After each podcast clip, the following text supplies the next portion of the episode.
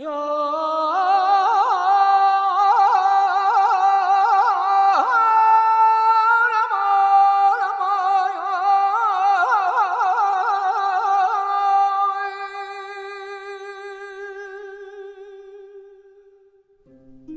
高窟的浩繁经卷，究竟是谁？为何埋下？不留姓名的藏经人背后，还有多少未解之谜？欢迎收听日本文学巨匠井上靖作品《敦煌》，译者刘木沙，播讲人菊与子。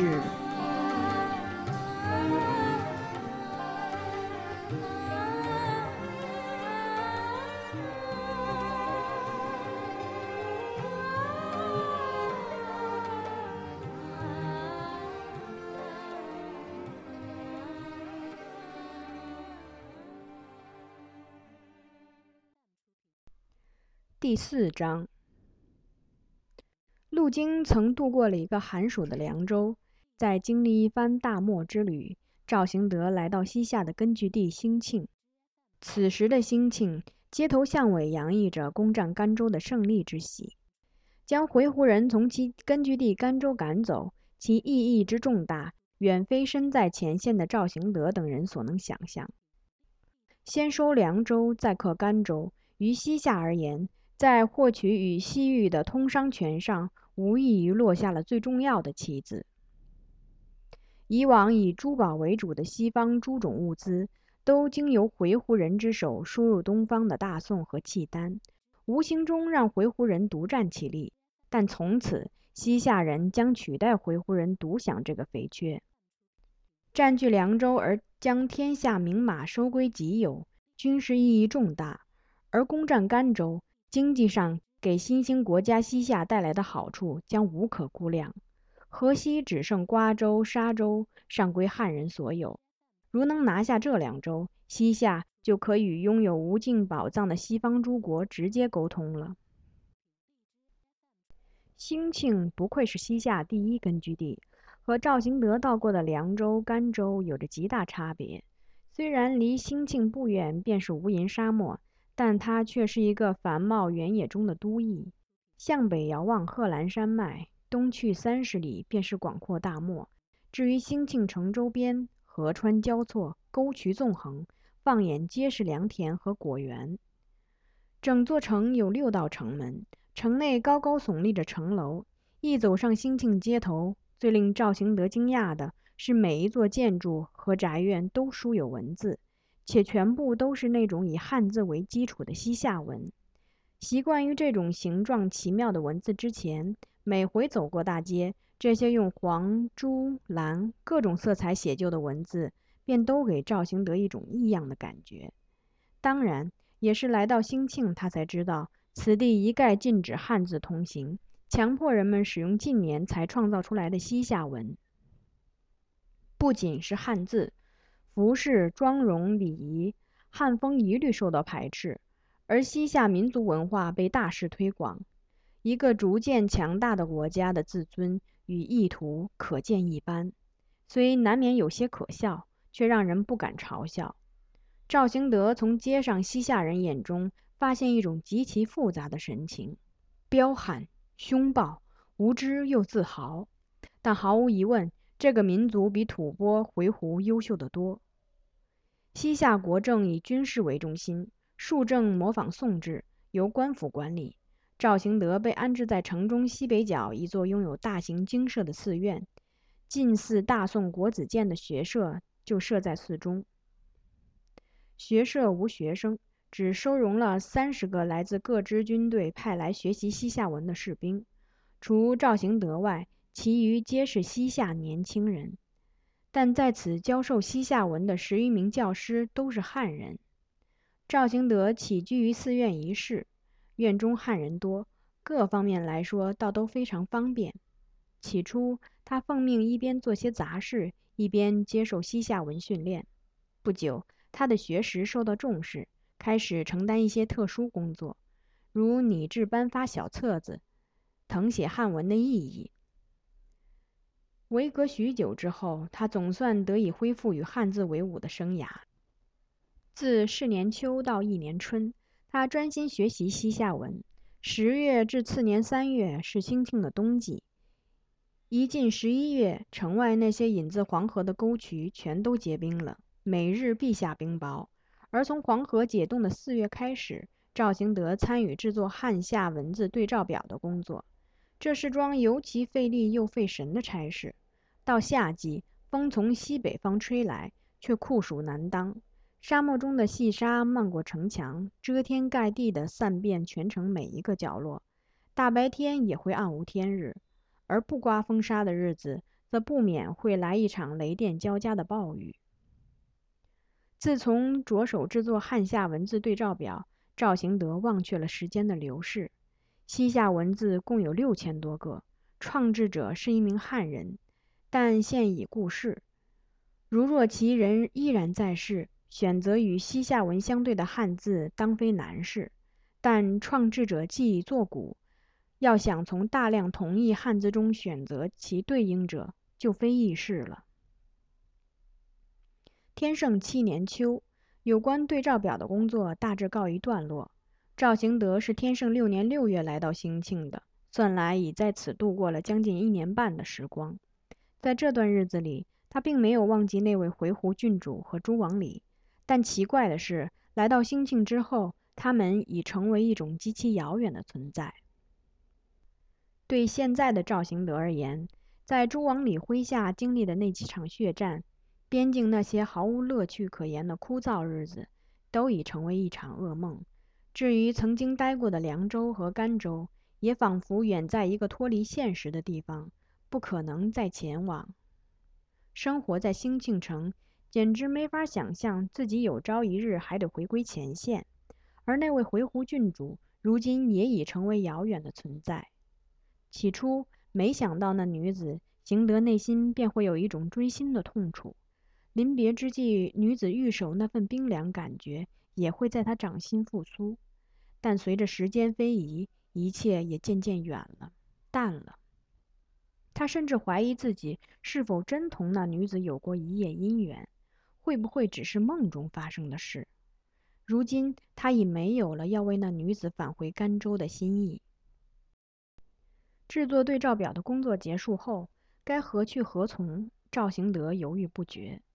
原本是为了深入了解一番西夏民族，才千里迢迢跑到这边远地区，不觉间已度过了这么长的时光。而今，当初对西夏民族怀抱的情感，以及对他们所在边疆的心驰神往，已然从内心消失。他无法从兴庆的生活里再感受到当年从开封城外集市上那裸女身上感受到的那种强烈震撼。西夏民族的血脉里或许原有一种原始的刚烈美，但今日的西夏人已经大不相同。德明、元昊这两个西夏民族的卓越领导者已统一各族，西夏已成为一个谋求民族自觉的新兴国家。而西夏人便是这样一个国家的国民，男子勇敢而视死如归，女子年复一年独守空闺，忍受着艰苦与贫困，为国奉献的精神使这些男女的神色与逸乐无缘。行德在睡梦中回答天子策问时，曾拥护过何亮的镇边政策，但换作今日，他会有不同主张。西夏远比宋朝任何为政者想象的都强大的多，是个极为优秀的民族。现虽因连番征战无暇顾及文化发展，但待其制服四邻，开始建设自己独特的文化，大宋将无法匹敌。因此，欲除未来之大患，大宋就应举倾国之力击讨西夏，再也没有比现在更好的时机了。拱手任由西夏攻取凉甘二州，已是难以挽回的大错。仔细想想，赵兴德已经没有任何理由留在西夏，既已学会西夏文字，也体验了一年半西夏都城兴庆的生活。如果有意，还是有办法返回宋土。宋夏虽没有断交，但跟当年一样，民间不断公开来往。只是宋夏契丹三国之间的微妙关系。使宋夏两国免于交战。即便如此，居住兴庆之后，邢德使之民间还是有人暗地来往于两国之间。因此，只要下决心返回宋土，未尝找不到途径。然而，赵行德无意踏上故土，而且尽管无意重回甘州，他内心多少还是牵挂着朱王礼和那名回鹘女子。重返甘州等于重投西夏前军，势必再也无法脱身军旅生涯。除非打算放弃独立自主的生活，否则那地方是回不得的。同时，他也无从想象自己搭救的那名回鹘女子的命运如何，身陷不幸。亦或幸运地安返西方他的族人那里，这一切都不是行德能想象的。赵行德迎来了天圣八年这新的一年，一开春，兴庆街头就骚动起来，城门口进进出出的军队明显增加，四处疯传西夏又将对吐蕃开战。吐蕃的统帅绞丝罗收编了被西夏军赶走的凉州旧部，又得甘州逃离的数万回鹘人相助。形成一股足以抵抗西夏军的势力。即便为将来入侵瓜州和沙州，西夏也得先行击溃出没其间的吐蕃军队。在动荡不安的局势下，春天结束了，夏季即将来临。一日，赵行德漫步于南门附近的闹市，没走几步，全身就已汗水淋漓。穿过闹市，正要走向街角的菜市。行德见迎面走来一个女人，不禁脱口而出：“，这不是那个女子吗？”没错，正是开封市集被他救过一命的西夏女子，身材面貌都一模一样。赵行德禁不住走上前去：“你还记得我吗？”行德搭讪。那女子莫名其妙地打量着行德，回答：“不，我不认识你。你到过开封城吧？没有。”女人使劲摇头，发出奇怪的声音，止不住的笑起来。一看到这女人的笑脸，邢德才明白自己认错了人。长相是很相似，但并不是当年那位西夏女子。邢德转身离去，兀自走着。这时他才留意到街上到处是与那女子相像的女人，全都浓眉大眼，目光深邃，肌肤晶莹光润。赵行德已很久没想起过开封市集上邂逅的那个改变了他命运的女人，那个蛮横女子裸身街头的模样重又浮现眼前。当年所受触动，此刻依然强烈的摇撼着他的心。我是否忘却了什么重要的东西？行德一边走在兴庆街头，一边这样感慨着。听到朱王礼的消息，恰好是在这天赵行德返回住处的时候。从新晋调来的一名西夏士兵口中，他得悉了朱王礼的近况。据说，朱王礼受命戍守甘州城西两百里山间一座要塞，早在半年前便率领三千人马在那里驻防了。听到这个消息，邢德记起了朱王礼那双炯炯有神的眼睛。作为统帅三千人马的将领，朱王礼准在摩拳擦掌，等待决战吧？他一定是志愿戍守前线。以求一场壮烈血战。想到此前风闻的有关朱王礼的经历，赵兴德似乎能够理解这位隶属异族前锋部队的汉族勇士刚烈的性情。这时，冲上战场的欲望忽然涌上赵兴德的心头，而这种欲望从不曾这么强烈摇撼过他。他想起了和朱光礼的约定，以及对那回鹘女子许下的诺言。约定的期限或已过期。但他觉得必须要履行这个诺言。赵兴德和那回鹘女子也许都在等他。自从来到这兴庆城，赵兴德的眸子里第一次燃起了熠熠光辉。约摸十天后，赵兴德加入了开拔前线的部队，再度朝甘州进发，逆向走上曾经跋涉过的路途。队伍开进凉州，驻扎五天。和三年前相比，凉州已迥然不同。从前的前线基地，如今店铺鳞次栉比，两旁只有树木，修筑平整的马路四处可见。西夏文字也在此处盛行。时之雨季，五天的逗留时间全在雨中度过。离开凉州第十天，抵达甘州城。不同于凉州，未经允许，队伍不得进入甘州城城门一步。行德置身城外，不甚清楚城里情形，只见为数众多的士兵不停开进开出，与当年已大不相同。甘州似已成为一个特殊的军事重镇。赵行德于城外度过一夜，次晨立即前往朱汪里西方的前线基地。既然无法进入甘州城，就一刻也无法再于城外拖延下去。行德加入了一个向西开拔的小规模辎重部队。这还是他头一遭踏上甘州以西的路途。头一日，他们走过河滩地区，河川泛滥。第二日行程意识，于黄昏时分来到西微渠河岸。到此，只要沿西微渠向西南走十五里，便可抵达朱王里的驻地。赵行德在河岸边与同行队伍分手，然后小憩了一番。天已黑，然月明如昼。于是，行德沿银带一般奔淌的河流策马前行。朱王里驻扎于祁连山下的一座小城寨，想必是他进驻之后才建造的。当那城寨远远出现在月光下时，赵行德看来，那简直就是一座大坟。他一进城寨，就有两人骑马驰出城门盘问他。两名士兵都是汉人，在这两人带领下。赵行德走进一条两边是土石墙的窄巷，在这条迷宫似的路上转过好几个弯后，来到一个广场，豁然开朗。月光下，山前坐落着若干民宅模样的房子，想必都是兵营。此地从前多半是一个小小的山村，如今日已失去原有的和平，四周弥散着一种严峻的气氛。朱王里占据了最大的一幢房子。赵行德被两名骑兵带到宅前，等候在前院。不多时，朱王礼从屋中出来，慢慢走上前来，挺立在行德面前，只把脸孔凑过来，仔细分辨着。哈，原来还活着！朱王礼自言自语道，目光炯炯地盯着赵行德。两年不见，朱王礼老了许多，脸上失去了光泽，额头还长了些斑。胡子在月光下闪着银光。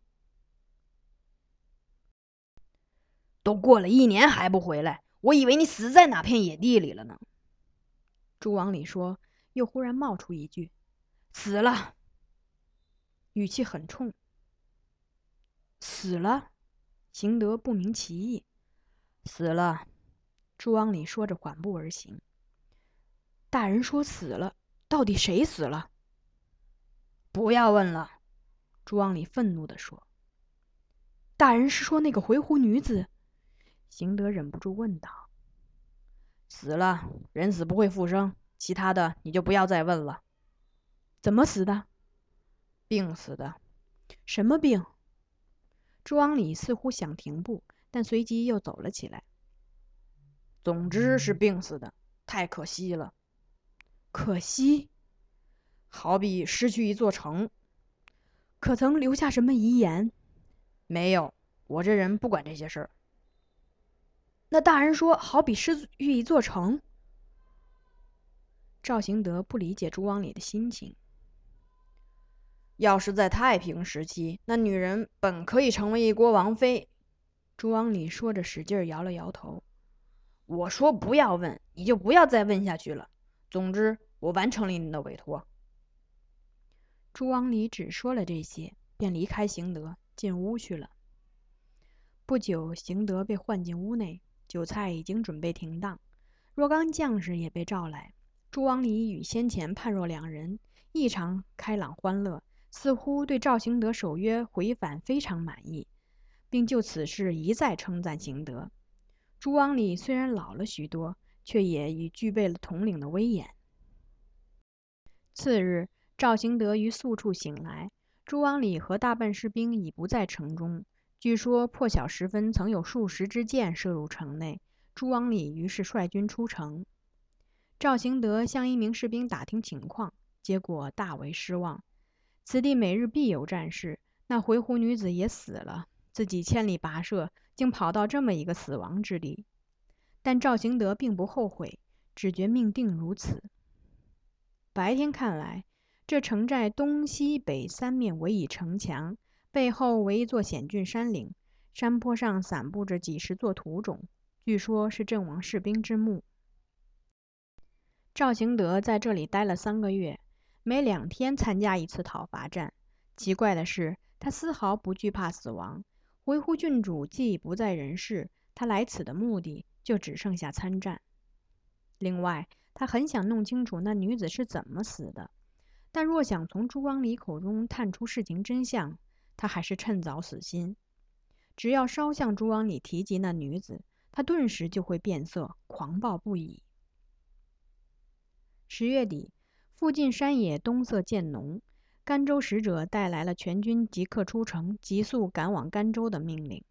赵行德为自己的文盲统领宣读了使者的西夏文命令。这晚，朱王礼把全军召集到广场训示：“我们以往打的竟是些小仗，现在西夏就要跟吐蕃进行大决战了，到时我们也要参加。各位身为汉族前军。”好好打一场漂亮的仗吧！有幸活下来的人就替战死者安葬。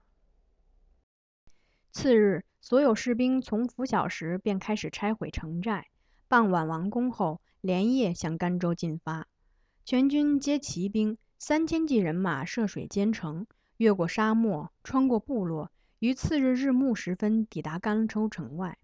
这一强行军中，唯赵行德一人落伍。在朱王礼指派的两名士兵护卫下，晚一日赶到，加入屯驻甘州城外的队伍。城外广场上，如云如霞的西夏兵正从四面八方集结而来。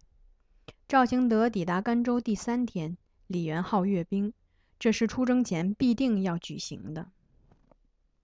阅兵前一日，邢德弄到一纸通行证，进入城内。他想在这个有着许多记忆的甘州城再留下一些足迹，正如凉州发生了改变，甘州城内也大异其貌。邢德站在烽火台下，那座城墙已然不像当年和回鹘女子相遇时的那样。城墙下的广场上，营房排列，城墙加筑了更高的石墙，若干卫兵正在那里戍守。邢德寻找着那幢女子曾经藏身的民宅，但附近一带已面目皆非，甚至连坐落在哪里都找不出来了。邢德只好放弃寻找，向城中走去。当他穿过城内，准备从东门出城时，忽听得人人口中都在念叨李元昊这个名字。邢德循众人目光所向望去，只见远远的。有一人沿马路中央慢慢策马而来，那气势慑人、相貌堂堂的骑士，正是邢德曾在凉州城外见过的李元昊。邢德驻足等候，李元昊过去了，但当邢德目光触及紧随其后通过的那人时，禁不住倒吸一口凉气。那名骑士竟是一个女人，而且和此去的回鹘郡主一模一样。邢德奔向那女骑士，想看个究竟。赵兴德突如其来一闯，马儿惊慌地扬起前蹄。就在那一瞬间，邢德听到马背上的女人发生一声轻呼。有那么短短一刹那，女人的目光停留在邢德脸上，但她迅速一勒手上缰绳，直了直身子，直视前方，快步离开了。女人超过李元昊，继续朝前驰去。李元昊策马追去。赵兴德兀立当场，难以相信刚经历的一幕。方才那女子正是回鹘郡主，他相信自己不会看错。他不可能只因为坐骑扬起前蹄就现出那副惊骇的表情。那女子并没有死，还好好的活着，而且极可能以特殊身份随侍李元昊。朱王礼一派胡言，那回鹘女子还活着。赵兴德不知自己是怎么摸回军队的。好像胡乱闯过成群的士兵，又好像走过杳无人迹的羊肠小径。不知不觉，夜幕已垂，数不尽的军队占满整座广场，各自燃起了萤火。赵行德看也不看那些士兵，径自跑向朱王里，大吼：“我看到了，我亲眼看到了，这到底是怎么回事？你给我说清楚！”此刻对他而言，朱王里已不是一名统领。朱王礼将那张面向萤火的红脸膛慢慢转向邢德，也大声吼道：“我说死了就是死了，你怎么不明白？”他似乎立刻就明白了邢德所指。胡说，他还活着，我亲眼看到的。混蛋，告诉你，死了的就是死了。朱王礼霍地站起，面目狰狞地瞪着邢德：“再敢吭一声，老子绝不饶你！”朱王礼的口气真像是不惜拔刀相向。可赵兴德这回说什么也要打破砂锅问到底。回鹘女子的的确确还活在世间，我看到了，我看到她跟吕元浩。话说到一半，邢德急忙向后跳开。朱王礼拔刀高举，一刀下来，刀尖劈入火堆里一大截粗大的木柴上，顿时火星四溅。我看到了，我看到他骑着马。赵兴德拼死大嚷，拔腿飞奔。朱王礼这回果真拿刀对准他砍将下来，邢德回头看背后，只见朱王礼手提大刀紧紧相随。他继续飞跑，冲入几支队伍，跳过几处火堆，火堆一个接一个，连绵不尽。他无视成千上万的士兵、战马、堆积如山的物资，只觉一堆堆萤火迎面扑来。两年前刚进入甘州城那晚，为把回鹘女子带下烽火台，邢德爬上城墙。曾见过布满广场的簇簇萤火，与当时所见一样。此刻映入他视野的，除了萤火，还是萤火。而这片火海也到了尽头，铺展在眼前的是一片没有一丝亮光的黑暗。赵行德也终于精疲力竭地跌坐在草地上，脑袋和双手感触着冰凉的夜露。忽然，身旁传来另一个粗重的喘息声，他扭过头。只见朱王礼同样瘫坐一旁，喘着粗气望着他。看你，看你小子，还说不说？朱王礼粗重而急促的喘息着，断断续续吐出这几句话来。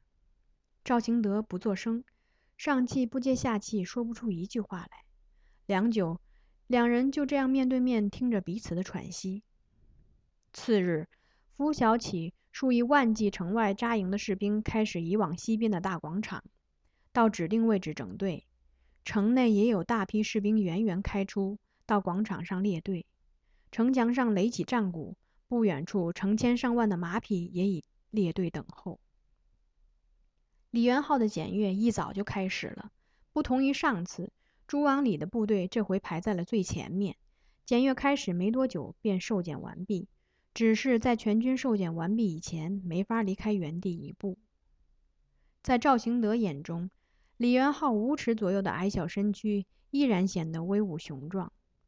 行德并不因他与那回鹘女子骑马同行就憎恨他，觉得那是毫不相干的两回事。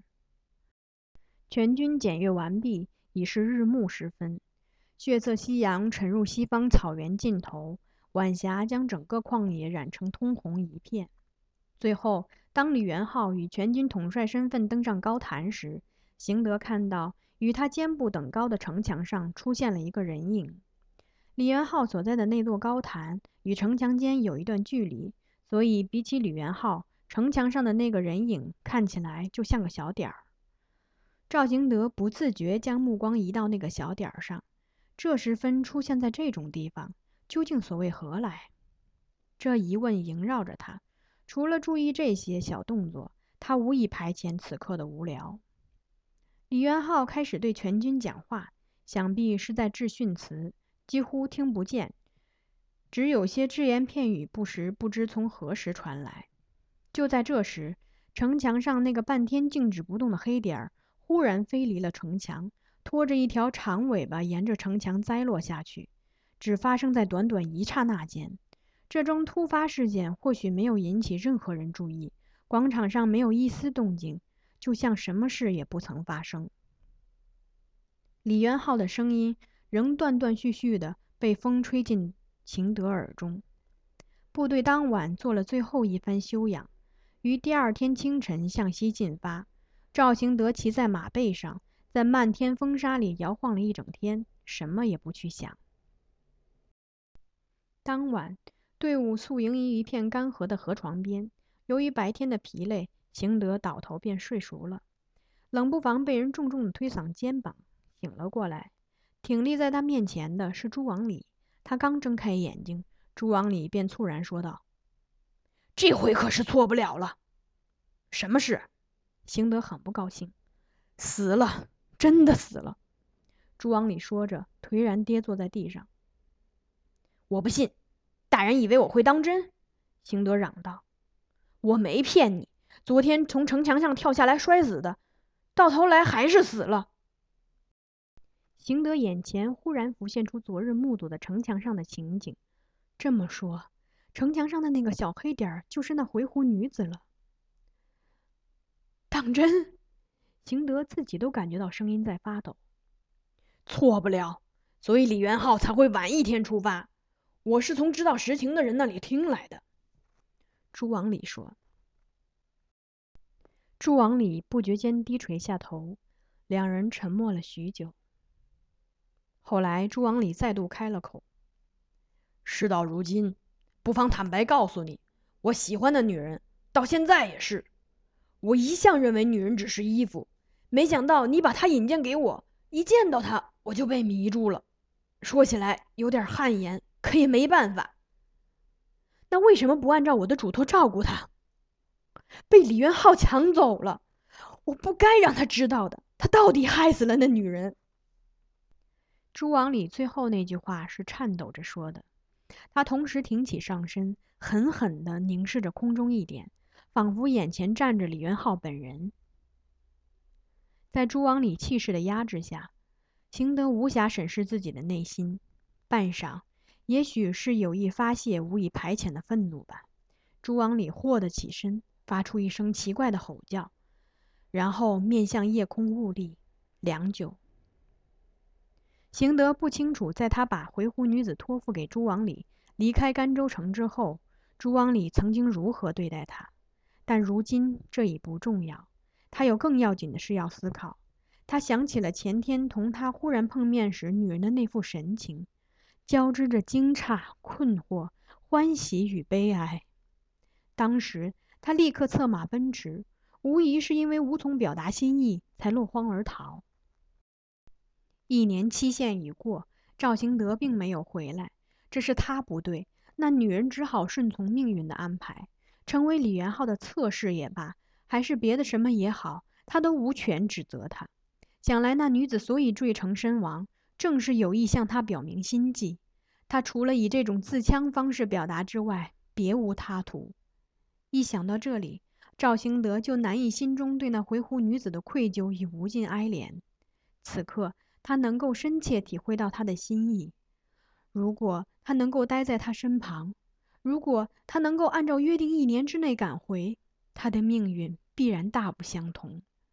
纵然不敢断言他会过得幸福，但起码不至坠城身亡。赵兴德十分后悔自己一度完全不在意回鹘郡主，而他竟然不惜为了他自戕。他相信事实定是如此。军队朝甘州的回鹘临城宿州前进。甘州至宿州相距五百里，约十天行程。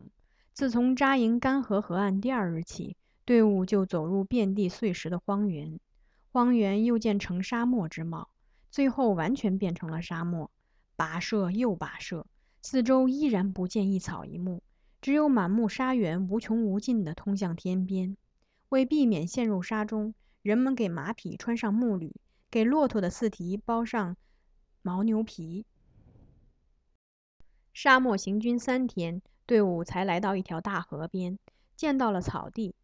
可一过了河，又是一片绵延不绝的沙漠。在这片沙漠里，又行进了三天，才抵达一个盐湖湖畔。虽不知这盐湖有多大，但单单沿岸那条路就长达四十里。湖岸一带长满了芦苇，皓白如霜。盐湖尽头又是一片不毛之地，自遥远的西南方显现如冰雪覆盖的高山，视野里才开始零星出现一些树木与民居。树木多为银杏，在凌厉的劲风里摇摆。离开甘州第八天，部队开进宿州，原以为抵达此地前和吐蕃难免有一番交战，不想竟然不见一兵一卒。宿州同样也是一座四周围以城墙的城邑，大部分居民乃回鹘族，亦有为数不少的汉人。许多汉人不谙汉语，此地是回鹘族失去甘州之后的根据地。不料回鹘军却已撤得不剩一兵，西夏军不动一卒便开进城来。登上城墙南望，可以看到冰雪覆盖的祁连山；北望则为无边无际的黄色沙海。城里有漾满清水的大泉石，沿岸竟是数百年的老柳树。此地即汉时的酒泉之地，有泉水如泻玉，其味甘如酒之美誉。到宿州之后，赵行德才明白，这边疆之地远比甘州、凉州更像京城，居住起来舒适得多。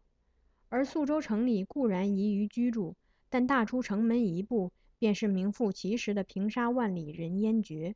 除了死气沉沉的沙海，别无他物。进驻宿州之后，邢德时常被追心的思乡之情攫住，但他认为自己还不够资格怀念宋土。《汉书》和《后汉书》都载有张骞和班超的事迹。一千年前，班超仅带了三十六名部下离开京城，耗尽半生征战胡人于西域，就在宿州西面数千里外。班超晚年思乡情切，上书天子：“臣不敢望九泉郡，但愿升入玉门关。”那时玉门关就距此西行九百里。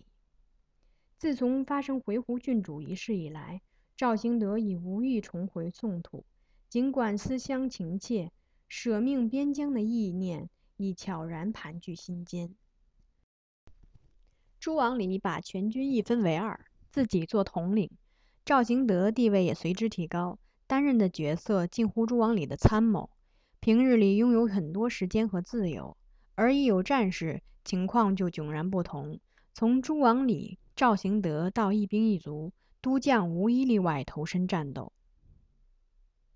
回鹘郡主之死，给赵行德还带来了另一个变化，他的心被佛教深深吸引。且不论置身开封时，即或在西夏之都兴庆的那两年，他也从不曾对佛教感兴趣。对于那般削发披枷的僧侣，他只有轻蔑，心想：不读《论语》《孟子》，何来空？何来涅槃？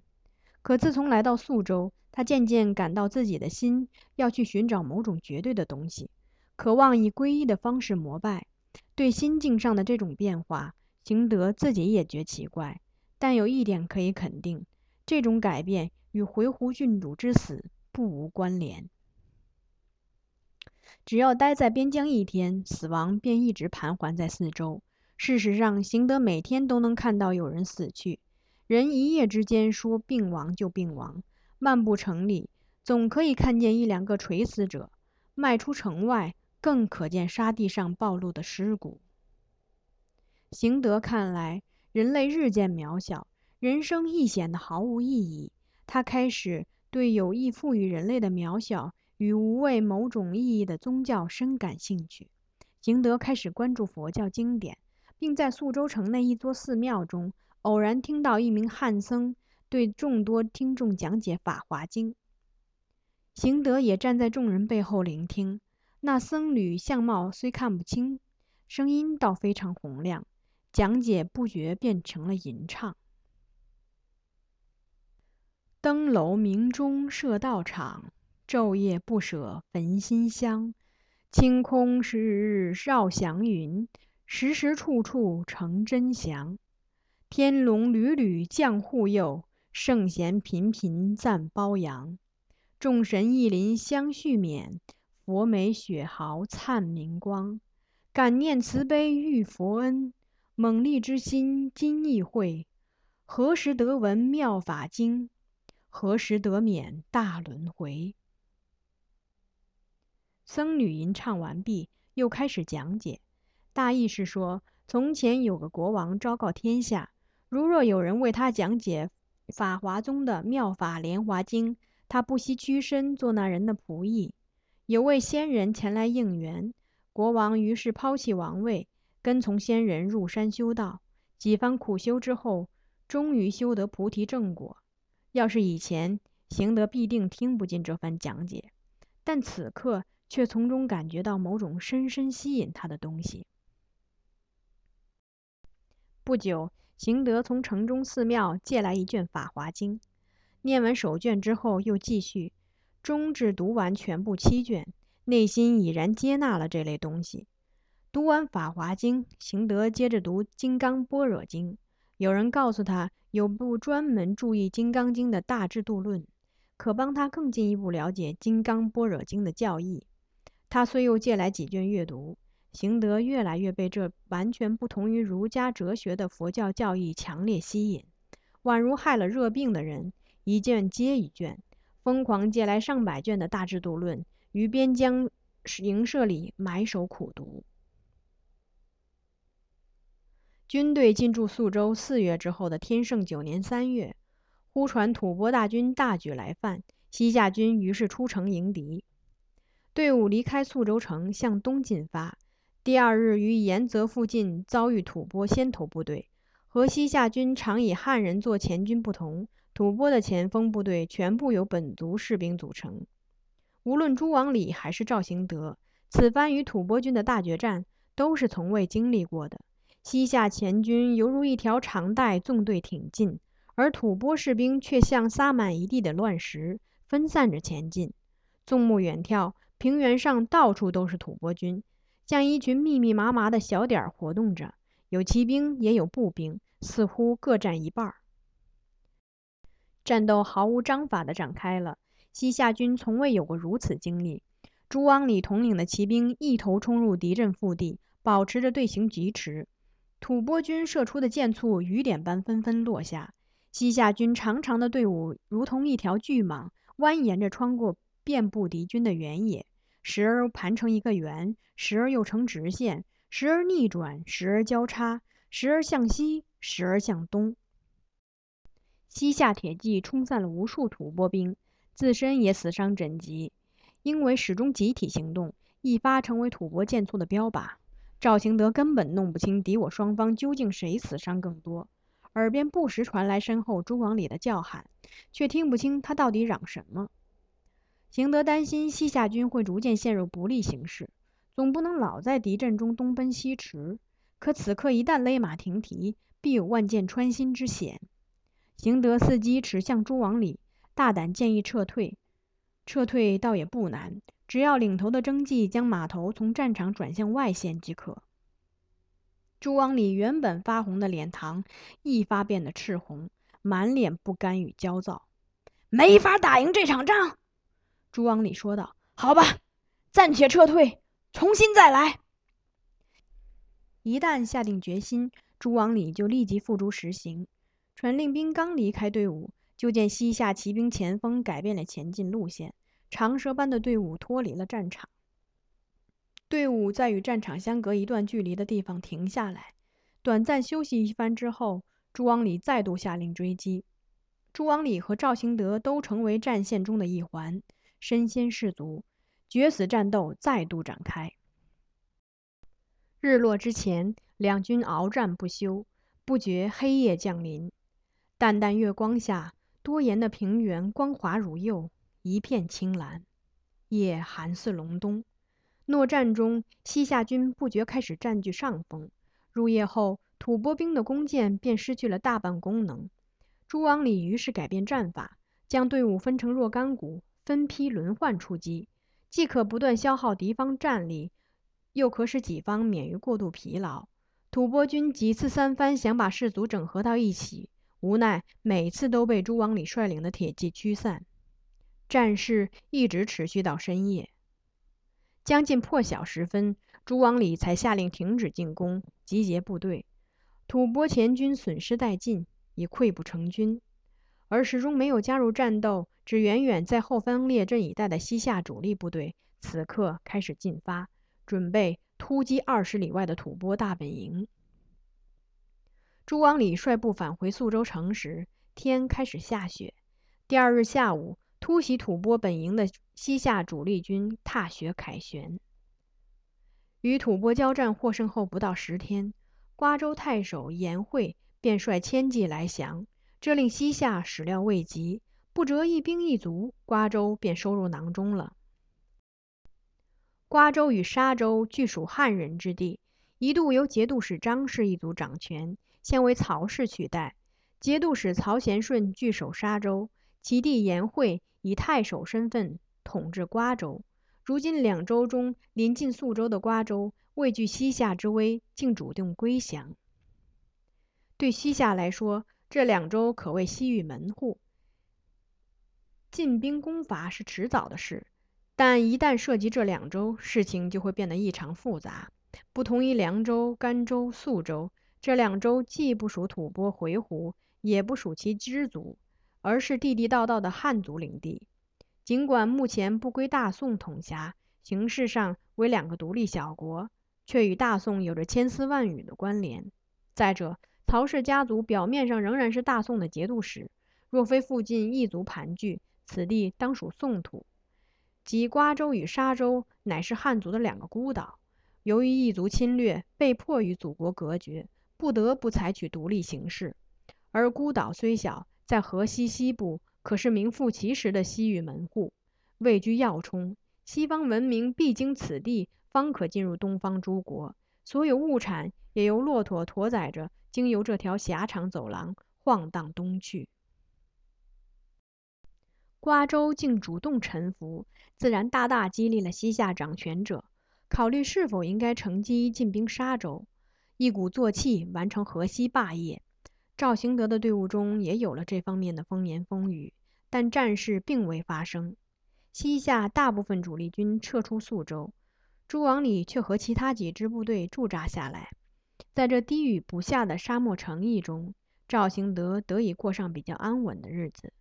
他时常踩着灰色的沙土。